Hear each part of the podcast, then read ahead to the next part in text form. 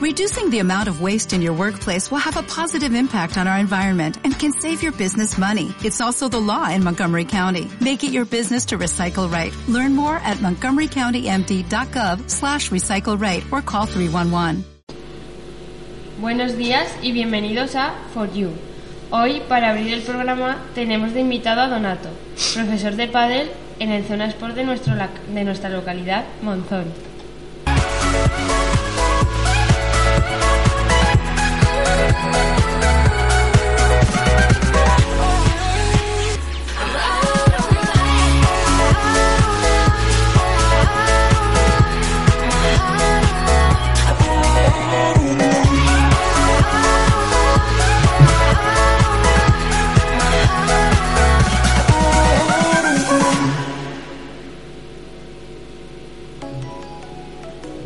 Vamos a empezar con las preguntas. Hola, buenos días. Encantado de estar aquí con vosotros. Bueno, Donato, primero dinos algo sobre ti, para saber con quién estamos hablando. Pues mira, tengo 36 años y aquí en Monzón llevo 13 años con mi familia, aunque soy de Barbastro. Bueno, pues sabiendo algo más sobre ti, vamos a empezar a hablar del pádel, que es el tema que queremos tocar y el que más nos interesa. Perfecto. Bueno, eh, ¿cómo empezaste con el pádel? Es decir, ¿cómo lo conociste? Pues mira, eh, en la casa de un familiar mío que probaron el pádel y les gustó, se montaron una pista en casa y un día de comida familiar pues lo probamos y yo antes había jugado al tenis. Entonces pues poco a poco el pádel me fue llamando la atención y así he acabado de profesor. Muy bien. ¿Y cuántos años llevas ya con el pádel? Pues unos casi siete años ya. ¿Y has jugado alguna vez algún campeonato? Y si es así, ¿cuántos has jugado? Pues hemos sido por equipos subcampeones provinciales durante tres años. He sido campeón provincial de 2016, subcampeón provincial de 2017 de primera y de segunda, y subcampeón provincial de 2015. Pues has logrado muchas cosas, la verdad. ¿Qué deporte además del pádel te apasiona o te gusta practicarlo? Pues como ya te he comentado eh, como ya te he comentado, el tenis siempre me ha gustado, pero ya me centro solamente en el pádel. ¿Y alguien más de tu familia juega pádel? Pues mi mujer y tíos míos y demás personas. Suponemos que sí, pero ¿eres feliz haciendo y practicando este deporte? Soy muy feliz porque estoy muy ligado a él, ya que mi trabajo desde el primer día me enamoré de él. Normal, el pádel es muy popular en estos momentos. ¿Y le recomendarías a alguien, a la gente, que jugara este deporte? Pues claro que sí, que lo probaran al menos, ya que es un deporte muy completo que incluye mucho físico, rapidez, reflejos y esfuerzo.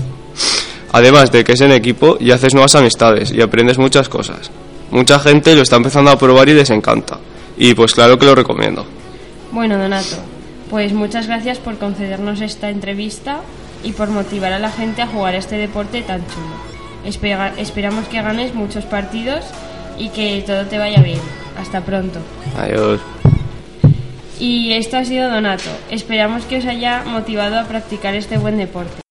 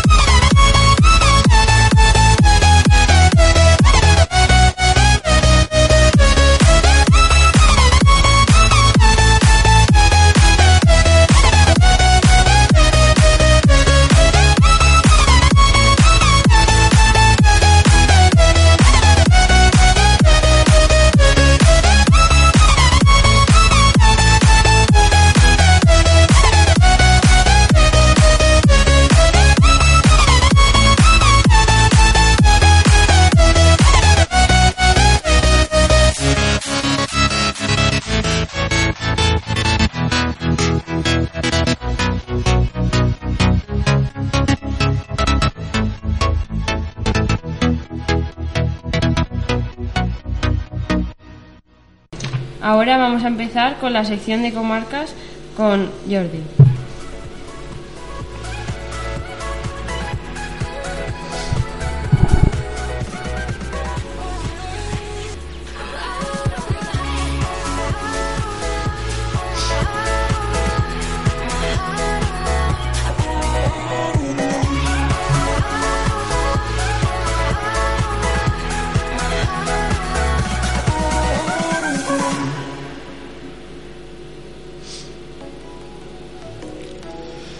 Está con nosotros Jorge Medina o Jordi para los amigos, que viene a hablarnos de la provincia del Alto Gallego.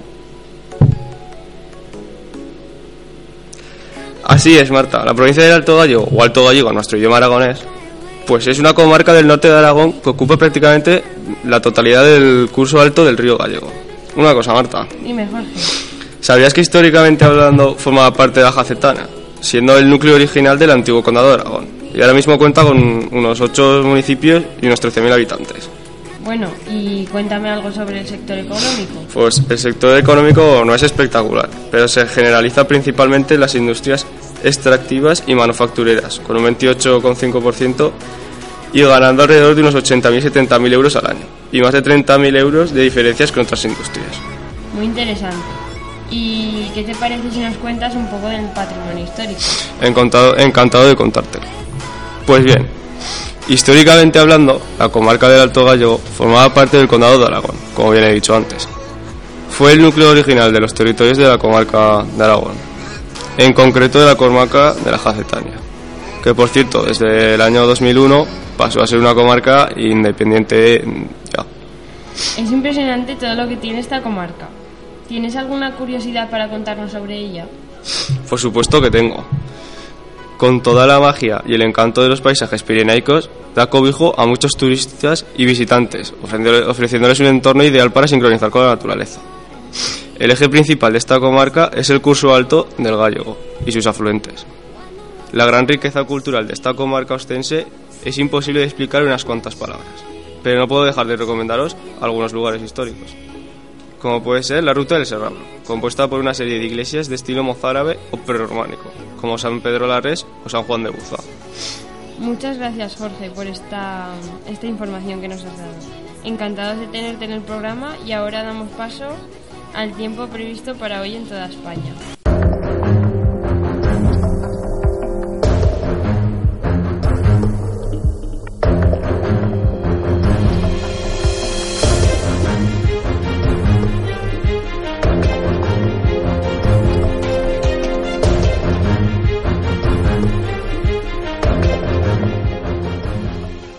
Bajan las temperaturas.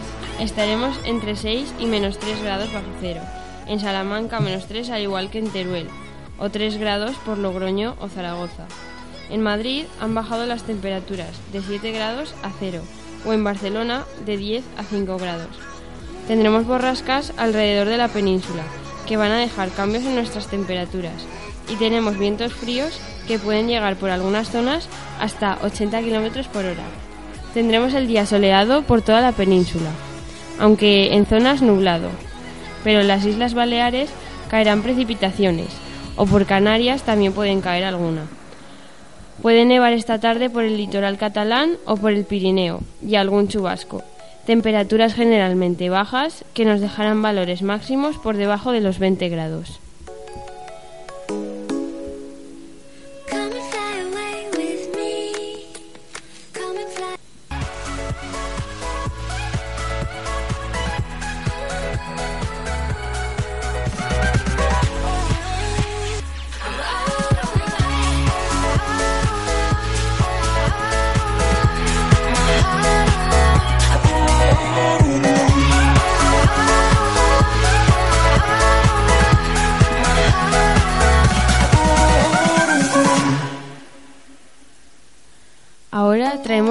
Programa de curiosidades. Vamos a dar paso a mi compañera Ruth, que nos va a contar un poco sobre algo que mucha gente no sabe o desconoce sus consecuencias. Hola, hoy os vengo a hablar de una pequeña curiosidad, concretamente de un ritual llamado ablación del clítoris, que es la eliminación parcial o total de tejido de los órganos genitales femeninos, particularmente del clítoris, con objetivo de eliminar el placer sexual de las mujeres. ¿Y a cuántas mujeres les ha pasado esto? Porque como suena es un horror. A más de 140 millones de mujeres en el mundo han sido sometidas a la mutilación de sus genitales, que es una tortura peligrosa, destructiva para su cuerpo y su mente, que no tiene motivo médico alguno que lo justifique. Supongo que tendrá, como has dicho, consecuencias terribles, ¿no? Efectivamente, Marta. Tiene muchas consecuencias. Como si quedan embarazadas, corren el riesgo de tener problemas en el parto. Pueden surgir pueden surgir eh, quistes, problemas de esterilidad, mala cicatrización. Por eso la ONU considera que es una violación de los derechos humanos, ya que afecta a la seguridad de las mujeres y a su integridad física. Se viola su derecho a no ser torturadas e incluso se pone en peligro su derecho a la propia vida. ¿Y dónde sucede esta atrocidad? Generalmente sucede en las tribus de África, donde las mujeres se encuentran en una condición de desigualdad, sumisión, inferioridad y vulnerabilidad, aunque también en muchos otros países a pesar de que esté totalmente prohibido. Podemos entender que este tema resulte incómodo, pero creemos que es algo que no puede pasar desapercibido y hay que pararlo, ya que millones de mujeres mueren por esta razón. Quería comunicar que hay ONGs dedicadas a este tema para ayudar a parar esto. Muchas gracias por esta información que nos has dado, que todo el mundo debería saber.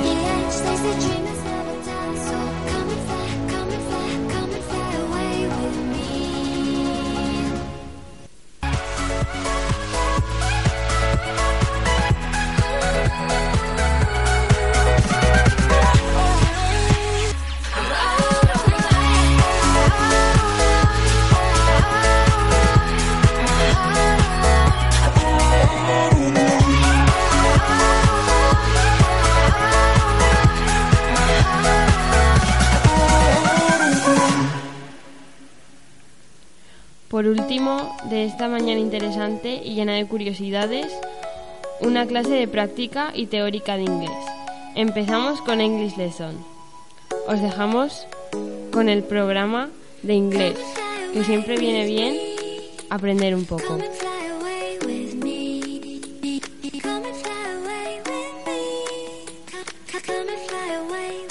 Get ready? Showtime! Hi everyone, today we are going to talk about the difference of already, never, ever, yet and just. Go! First, ever. For the question after the subject and before the past. For example, have you ever been to Brazil? Eh, please, teacher, can you translate the sentence? Yes. ¿Alguna vez has estado en Brasil? Now, can you tell me one example? Okay. Mm, have you ever ridden a camel? Translate, please. ¿Alguna vez has montado en camello? Okay. Second, never. It is used is for affirmative sentence after the auxiliary verb have and before the past participle. For example, I have never seen that movie. Nunca había visto esa película. Now, make a sentence with never. He has never drunk tequila. It's okay? Yes. Very good. Now, already. It is used in affirmative sentence to indicate that something happened earlier than we expect. Do you understand me? Eh, no, sorry. Ok. Se usa en oraciones afirmativas para indicar que algo ocurrió antes de lo esperado. We must go on. It is written after the auxiliary have and before the past participle. Make a sentence, please. He have already buy the book. Oh, the verb in past participle. He have already bought the book. Another example. They have already booked the hotel. Yes, very good. Next, yet. In negative sentence, the meaning of yet is aún. It is writing at the end of the sentence. She hasn't finished the homework yet. In in- interrogative sentence means ya, and it is located at the end of the question. Have you written the report yet? Now translate this. ¿Ha llegado ya?